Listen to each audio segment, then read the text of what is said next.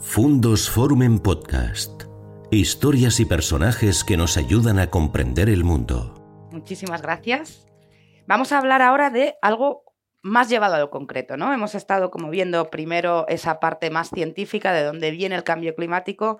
Eh, Belén nos lo aterriza en las personas y ahora os lo voy a llevar yo a un ejemplo muy concreto de un proyecto en el que estoy trabajando yo para, que, para contároslo y que tiene que ver con la producción audiovisual sostenible, con el cine, hacer el cine de una forma más sostenible. Yo soy Paloma, Paloma Andrés, eh, y quería empezar, como siempre empiezo, contando un poquito mi historia, de dónde viene. Pues yo hace unos cuatro, cinco años era una profesional que llevaba muchos años en el entorno de la sostenibilidad, el desarrollo sostenible, la cooperación a través de pues todas sus formas, ¿no? ONGs, empresas privadas, organismos multilaterales en todo el mundo, ¿no? En distintos países del mundo trabajando. Yo era una profesional que estaba muy frustrada porque notaba que teníamos un mensaje muy importante que transmitir, sobre todo con la urgencia del cambio climático. Yo soy una de las primeras sufridoras de coansiedad en, en seguramente en, en el mundo, ¿no? En mi generación. Y un día estaba hablando con una amiga mía, una amiga mía del colegio, que es guionista y eh, productora de cine y trabaja en el mundo del cine. Y le dije, la verdad es que no puedo más. Llevamos 24 COPs, 24 años hablando del cambio climático, un montón de reuniones gubernamentales todo el tiempo, viajando Nueva York, Naciones Unidas, con un montón de cosas muy importantes, muy gordas, mucho acrónimo, mucha palabra así como muy importante. Y no hemos llegado a la gente. La gente no, nos, no, no, no está reaccionando, no. Y aquí fue donde eh, mi amiga me decía, pues en el sector del cine y del audiovisual tenemos a la gente.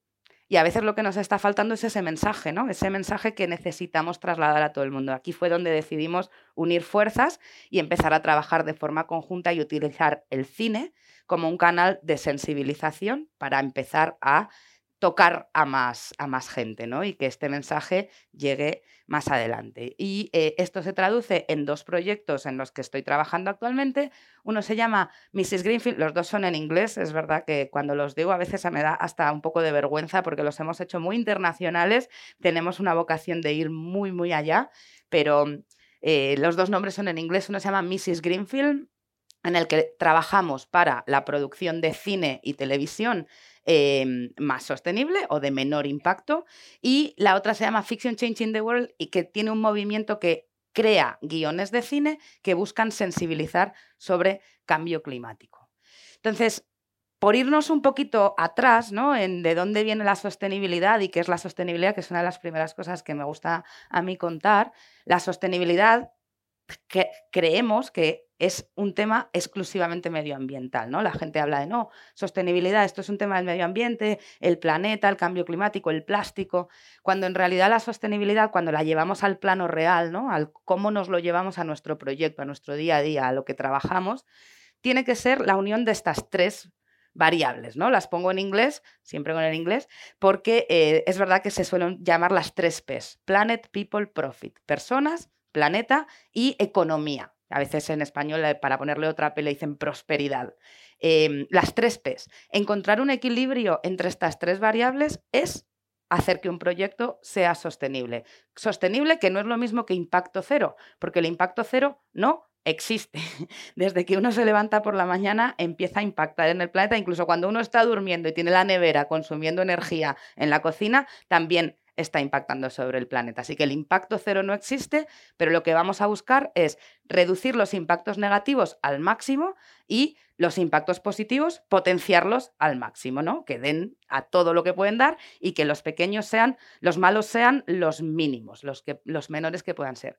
¿Por qué metemos la variable económica? Y hay mucha gente que se enfada ¿no? con esto de que metamos la variable económica, porque para que algo sea verdaderamente sostenible, no estamos hablando de que tenga que ser usura y que gane una cantidad ingente de dinero, ¿no? Pero algo verdaderamente sostenible tiene que conseguir que entre un euro más de los que salen. Y si no, tampoco es sostenible, ¿no? Por muy bueno que sea para las otras dos variables, planeta y personas. Pero esto, esto es justo el equilibrio más difícil, porque cuando trabajas intentando hacer productos más sostenibles y buscas alternativas que son un poco más caras, siempre estás tocando en la variable de la economía, ¿no? Entonces, ¿cómo encontramos este equilibrio? Pues esa es la, esa es la tarea, esa es la tarea que tenemos que hacer todos y todas en todas las áreas de nuestra vida, ¿no? Em, y con mucho cuidado con el monstruo del greenwashing, que ya lo comentaba Belén, estamos en un momento en el que la sostenibilidad es como que está de moda, ¿no? Es trendy. Los que llevamos en esto mucho tiempo tenemos una mezcla como de, bien, por fin, ¿no? Estamos contentos, finalmente esto está en boca de la gente, se está hablando pero también hay un puntito de rabia por dentro, como de, bueno, pero ahora no lo vamos a convertir esto en una moda en la que todo el mundo se haga pasar porque está haciendo un montón de cosas cuando todavía faltan cambios muy profundos, ¿no? Entonces, el greenwashing es algo que nos encontramos, que los profesionales que nos dedicamos a esto lo lidiamos cada día y que verdaderamente es un tema muy, muy complicado. Y una retrospectiva que la voy a hacer súper breve, pero que creo que a veces es importante, ¿no? Que es, esto es algo nuevo, esto de la sostenibilidad. Hemos oído hablar de cambio climático. Cuando hablamos de desarrollo sostenible, nos vamos a 1972. En 1972, el Club de Roma, una organización para el medio ambiente, le pide al MIT, al Instituto Tecnológico de Massachusetts, un estudio científico sobre los límites del crecimiento humano. ¿Hasta dónde da? ¿Cuánto tenemos para seguir creciendo a los niveles a los que estamos creciendo? ¿no? Estamos en 1972, llevamos ya 20 años, veintitantos años de postrevolución industrial, el mundo estaba consumiendo em, recursos a lo loco, pues ya en 1972 el MIT dice, pues ya vamos mal, ya no tenemos suficientes recursos para el crecimiento al que estamos, al que estamos llegando. Con este, sobre esta base, en 1987, o sea, pasaron 15 larguitos años, eh, se crea el primer em, unión, digamos, de países eh, en los que se hace el primer intento global y mundial para hablar de cambio climático. Se llama Nuestro Futuro Común y es un, también se llama el informe Brundtland por la persona que lo lideró, pero esta es la base en la que se define qué es el desarrollo sostenible y cómo tenemos que trabajar en desarrollo sostenible. No lo hemos acabado de conseguir del todo. Esta es la representación gráfica del calentamiento de, nuestro planeta, ¿no? en un intento también de llevarlo a la cultura, de hacerlo mm, asequible para las personas. Hemos tenido cantidades ingentes de COPs, ya hablamos, ya vamos por la 27, una cantidad de, de momentos, ¿no? De hablemos de esto y busquemos soluciones y hasta ahora el plan que mejor se adapta a las necesidades que cubren el desarrollo sostenible es la Agenda 2030, una agenda firmada en el año 2015 eh, que tenemos que conseguir despolitizar, no sé si lo conseguiremos en general, porque no es una agenda política, es una agenda que viene de las agencias multilaterales, firmada por 193 países y que tiene 17 objetivos en torno a estas tres Ps de las que hablábamos, ¿no? ¿Cómo está España con respecto a la Agenda 2003, 2030? A ver, si nos fijamos aquí, tenemos 17 objetivos que todos los años evaluamos. Y todos los años, todos los países vamos a tener, todos los países firmantes de la agenda, vamos a tener evaluados cada uno de los objetivos, como un semáforo. Verde, objetivo conseguido, rojo, estamos fatal, y entre medias el amarillo y el naranja, que nos dan los tonos de hasta qué punto estamos un poquito mejor o un poquito peor. En el último informe de cómo está España con respecto a los objetivos de desarrollo sostenible, nos encontramos con esto. España no tiene ni un solo objetivo en verde. Ni uno. Todos los objetivos, tal y como nos presentamos con indicadores, esto es tiene una medición y una metodología concreta, pues nos muestra que vamos bastante regular, por no decir mal, ¿no? En cambio climático estamos rojo, rojísimo, en, bueno, en fin, no vamos a ponernos a lamentarnos, pero la realidad es que no lo estamos consiguiendo y este mensaje tiene que trasladarse de una forma directa. Y lo han dicho mis compañeros, pero lo vuelvo a repetir, esto tiene que ser un esfuerzo de todos los sectores. Entonces tenemos que trabajar desde el sector privado, desde el gobierno y desde la sociedad civil para que estos cambios se puedan dar. Ahora dicho esto, vamos a meternos en esa capacidad de cambio de las empresas, ¿no? Del sector privado. Porque aquí hay una clave. Yo era un activista muy activista, ¿eh? muy de manifestación, muy de, de, lo más hardcore en su momento. Y la realidad es que estábamos utilizando una forma de intentar convencer a la ciudadanía que era un poco culposa, de señalar quién lo estaba haciendo mal, de hacer a la gente sentirse mal cuando no estaba haciendo las cosas tal y como las tenía que hacer, ¿no? Nos hicimos un poco un gueto difícil, ¿no? En el que era difícil lidiar con nosotros, con las personas que estábamos trabajando en esto para mí ha sido todo un proceso que, mm, he tenido que vivir a lo largo de los años, el entender que sostenibilidad de verdad tenía que estar mezclada con el mercado, tenía que estar mezclada con el dinero, tenía que estar mezclada con el sector privado y las empresas, porque de lo que se trata no es de lo que hacíamos hace unos años, de con el dinero que hacen las grandes empresas o que hacen los grandes movimientos financieros, la partecita que sobra se la damos a una entidad para que haga pozos o construya cosas bonitas o haga mm, dosieres preciosos, sino que es que tenemos que conseguir hacerlo bien donde se hace el dinero. Tenemos que conseguir que el propio mercado y que la propia forma de producir ya incluya todas estas variables. Y para eso hay un trabajo ingente que hacer. Belén lo mencionaba claramente, necesitamos nuevos modelos de negocio. Y ahora vámonos al cine. ¿Qué pasa con la cultura?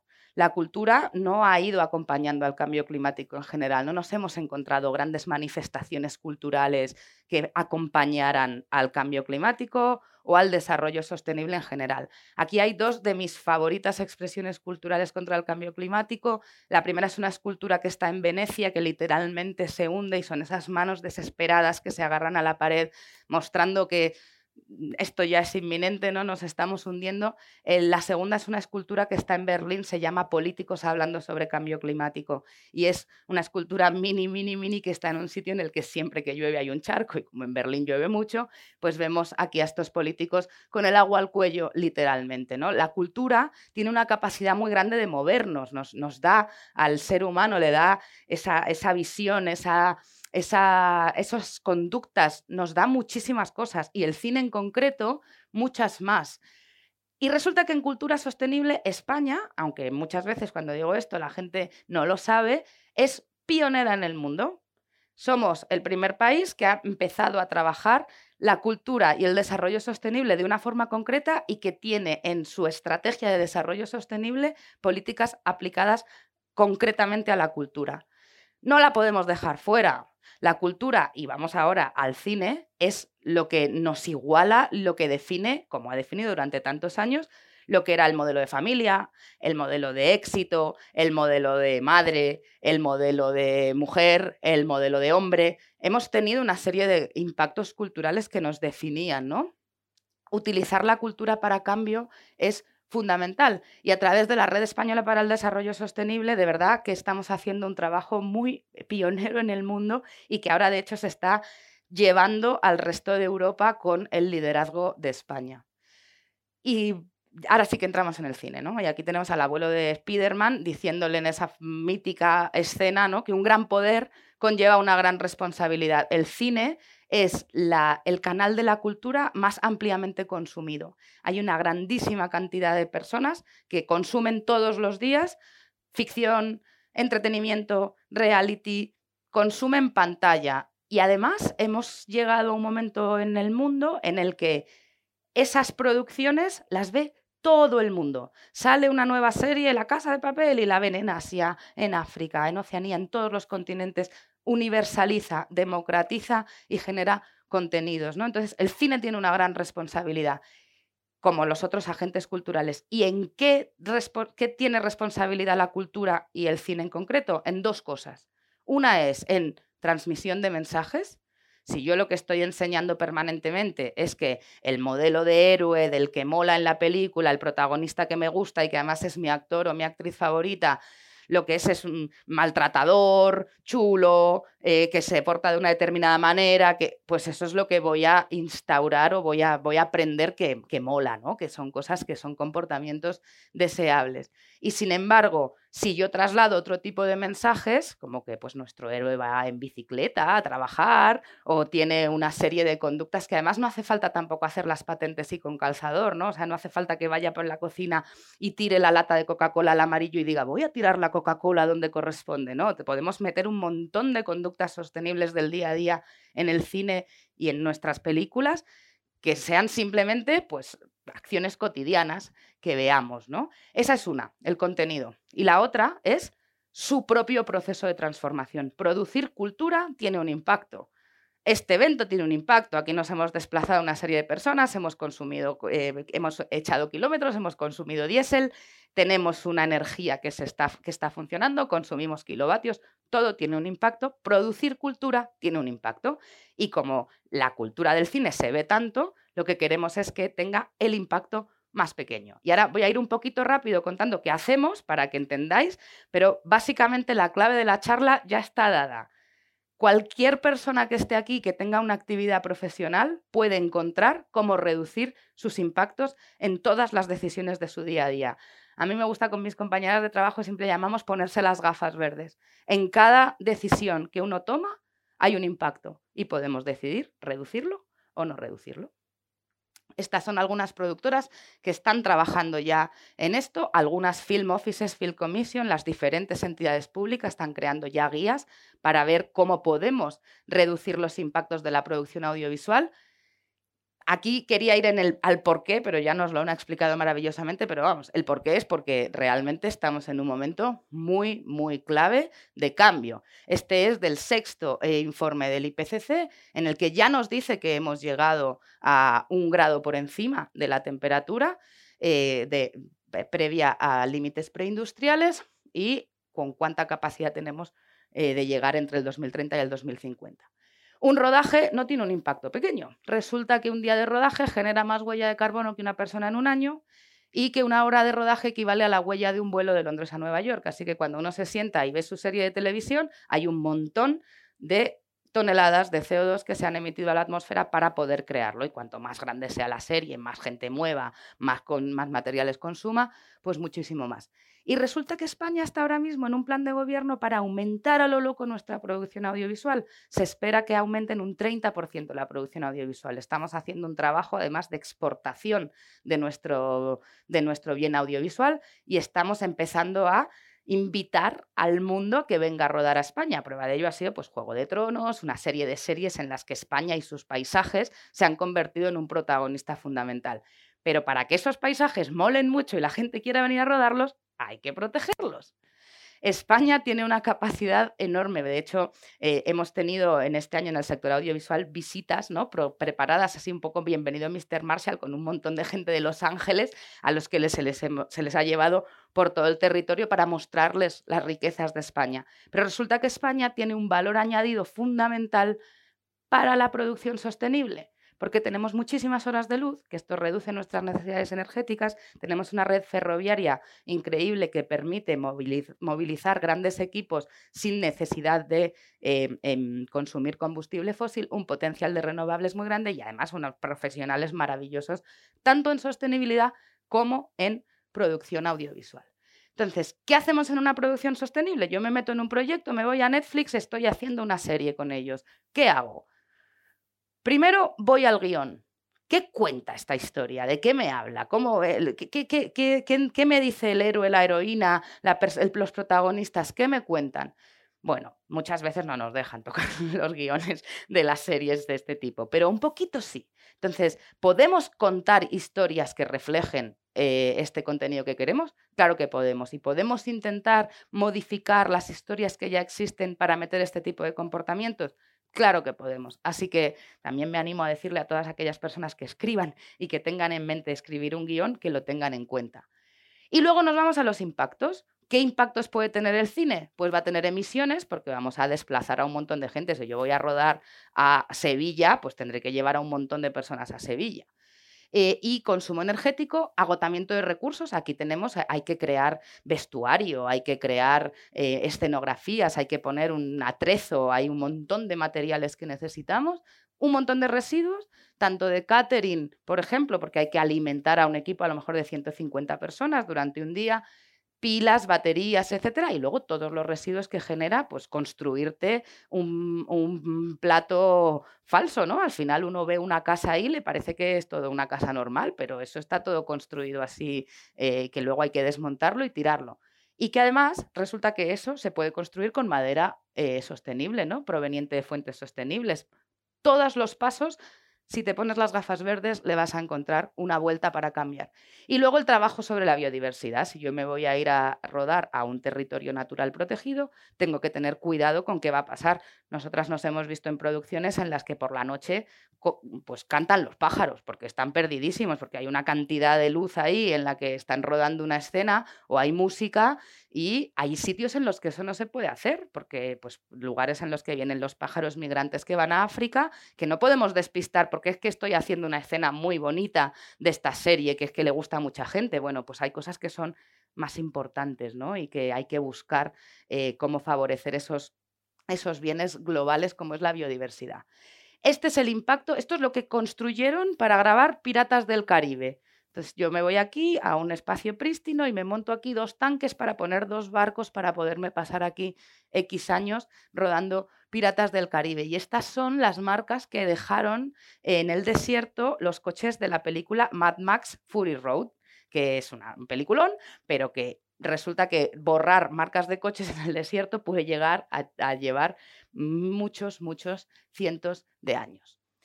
Entonces, ¿qué buscamos? Cosas fáciles, cosas que además probablemente todos y cada uno de vosotros y vosotras os podáis llevar al día a día de vuestro trabajo y de, vuestro, de vuestra casa. Eliminar el plástico de un solo uso. Separar bien los residuos y tirarlos donde corresponde. No desperdiciar alimentos. Comprar de forma responsable. Si voy a comprar una cosa y resulta que hay una alternativa mejor, cuando además estamos hablando de industrias con mucha capacidad económica, elegir la opción más responsable debería ser una obligación casi ¿no? para determinadas industrias. Hacerlas neutras o positivas en carbono y no dañar significativamente a la naturaleza. Entonces, ¿cómo haces para luchar contra ese CO2 que nos comentaban en la primera charla? Pues hay que medirlo y hay que ver dónde está y hay que ver dónde lo reducimos. Entonces, vamos a ver el total de gases de efecto invernadero que hay detrás de una serie, detrás de una película, detrás de una producción audiovisual expresado en toneladas de CO2 equivalente. Vamos a medir todos y cada uno de estos registros ¿Cuántos kilovatios hora se han consumido? ¿Cuántos kilómetros se han hecho? ¿Cuántos litros de diésel se han hecho? Es un infierno. O sea, tenemos que estar ahí sacando un montón de datos de un montón de cosas, pero eso es lo que nos va a dar la realidad de, la foto, ¿no? Todavía, de hecho, no tenemos mucha línea de base. No, os puedo decir una película media en España emite tanto porque no tenemos información para ello. Y luego vamos a registrar todo lo demás. ¿Qué he comprado? ¿Qué he comido? ¿Cuántas comidas se han preparado? ¿Cuántas botellas de agua se han utilizado? Estamos registrando para entender la foto y sobre eso reducir. Pero además también estamos reduciendo. Si yo pongo botellitas de agua, por ejemplo, esto es muy para los eventos culturales, poner botellitas de agua de plástico, pues comparado con poner esto, que felicidades a Fundos por el, trabajo, eh, es una gran diferencia. En lugar de que haya tres botellas que se han convertido en un residuo, una por cada uno de los ponentes, pues tenemos unas botellas que se lavan y se reutilizan, que no es tampoco nada, digamos, que, que sea como una locura de innovación es lo que se ha hecho toda la vida y ahora volver a esto no es tampoco una cosa que sea una locura, ¿no? Vas a un catering y te dicen, no, te pongo cucharillas compostables y que las laves después, ¿qué te parece? Mm, no ¿Podemos evitar que haya un residuo? Claro que podemos evitarlo, pero hay que ponerse las gafas verdes y si no, pues vamos a tener el impacto. Hay que siempre pensar mi decisión qué impacto trae. Y luego está evidentemente toda la parte de evitar los residuos ya desde el momento en el que lo compro y luego una vez que lo tengo, lo tengo que separar bien y lo tengo que tirar donde corresponde. El audiovisual además en concreto tiene un montón de tóxicos, de, de productos que no deben ir en ningún caso a un vertedero normal. Y luego entramos en esta compensación, ¿no? Yo hago una película, Las Niñas de Cristal, en Netflix. Vamos a medir su huella de carbono. Vamos a ver cuántos kilómetros han hecho, cuántos consumibles han, tenido, cuántos materiales han tenido. Y después voy a asimilar esa huella de carbono a la cantidad de toneladas de CO2 que un proyecto de reforestación absorbe y los voy a unir para hacerlo eh, compensado, ¿no? Hay una clave y es que compensar solo no vale, porque si no hacemos el ejercicio primero de analizar mis impactos, primero elimino. Hay cosas que no, necesito tener. Las cucharillas esas compostables a lo mejor es que no las necesito tener, lo puedo quitar directamente. Entonces, primero reviso mis impactos y elimino. Luego reduzco. Hay otros que los puedo hacer más pequeños, ¿no? Que puedo moverme menos. Por ejemplo, en producción audiovisual, una muy clásica que hacemos es que no tiene que ir una persona por coche. Si el coche tiene cinco plazas, tiene que haber cinco personas en el coche. Y no tenemos que esperar a un actor, una actriz, por muy famoso que sea, con el coche calentito siempre. La gente nos subimos en el coche y hasta que no se calienta, pues pasamos un poquito de frío. Los actores y las actrices también tendrán coche, ¿no? Hay muchísimas cosas que podemos ir haciendo para reducir y después mitigar. Los que no nos queda más remedio que hacerlo, hagámoslos lo más pequeños que podamos. Y luego ya compensemos.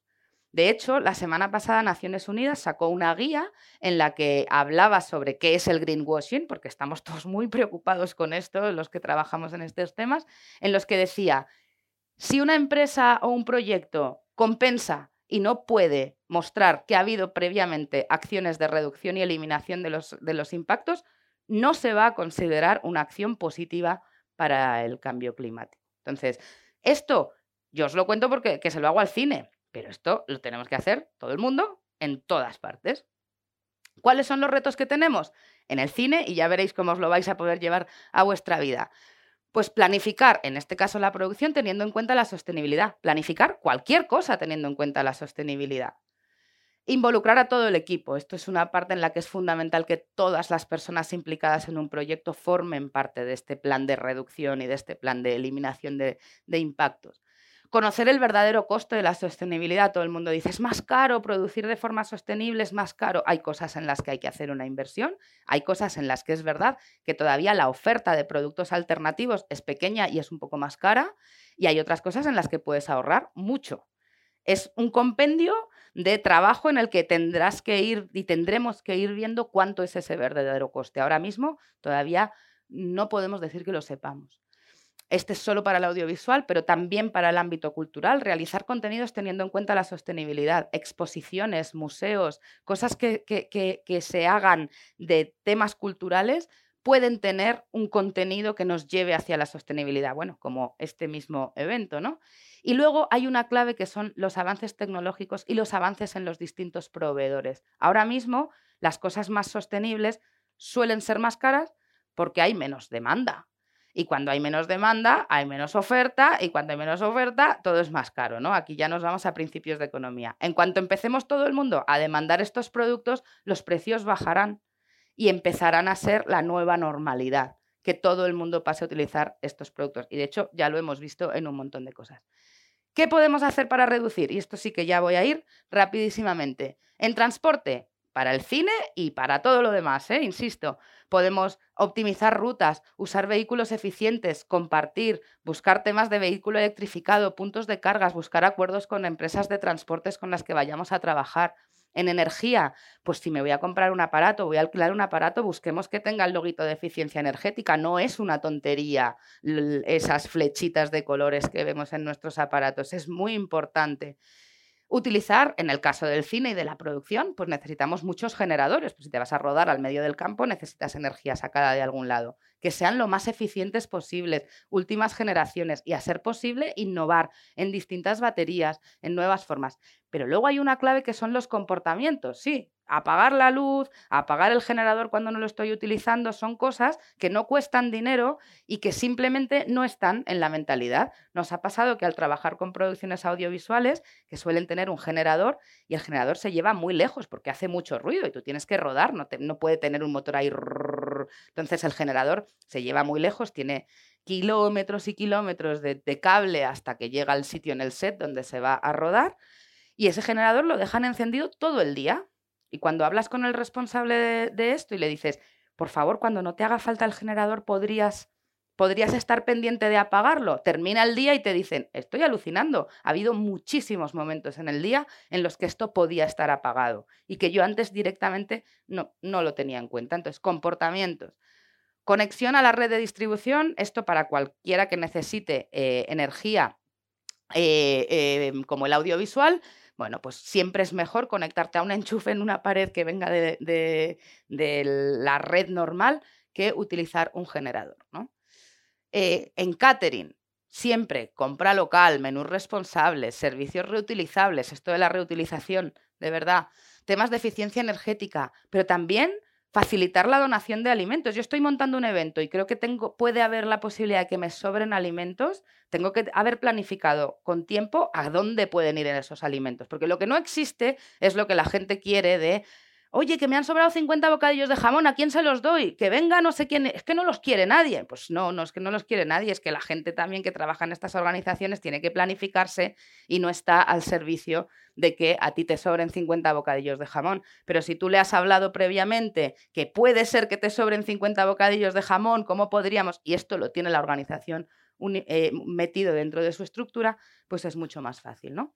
Em, facilitar recogida de residuos y lo mismo de la red eléctrica. Y luego en compras. Primero, no compremos. ¿Puedo reutilizar algo? Reutilizo. Siempre darle una segunda vida a las cosas. Luego alquilo. Luego, además, si compro, intento buscar cosas que tengan certificados y sellos ambientales. Y luego, una vez que lo compre, buscaré un destinatario al que le haga falta esto. Y con los residuos, y esta sí que ya es la última, vamos a primero intentar que haya residuos. Eliminemos todo lo que sea de un solo uso. Utilicemos productos reutilizables, productos biodegradables, separémoslos bien y tirémoslos bien donde corresponde. En fin, las conclusiones son nuestras. Esto que os he contado aplicado al sector audiovisual se puede aplicar absolutamente a todos los sectores. Esto es un poco sota, caballo y rey. La clave, ¿cuál es? Estar ahí, empujar y permanentemente intentar, con las gafas verdes puestas, tomar decisiones que impacten lo menos posible. Así que muchísimas gracias y un placer estar aquí con vosotros y vosotras esta tarde.